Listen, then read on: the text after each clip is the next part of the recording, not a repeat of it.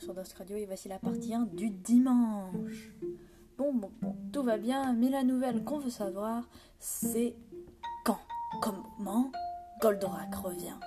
Alors Goldorak est sorti il y a 45 ans à l'auteur de manga Go Nagai l'a créé et trois ans plus tard, en 1978, le robot géant entre en France en dessin animé sur Antenne 2. Un hit à tel point qu'on en parle depuis bah, un petit moment.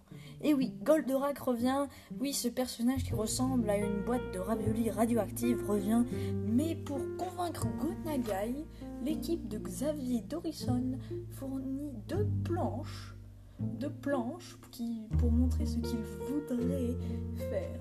Donc maintenant,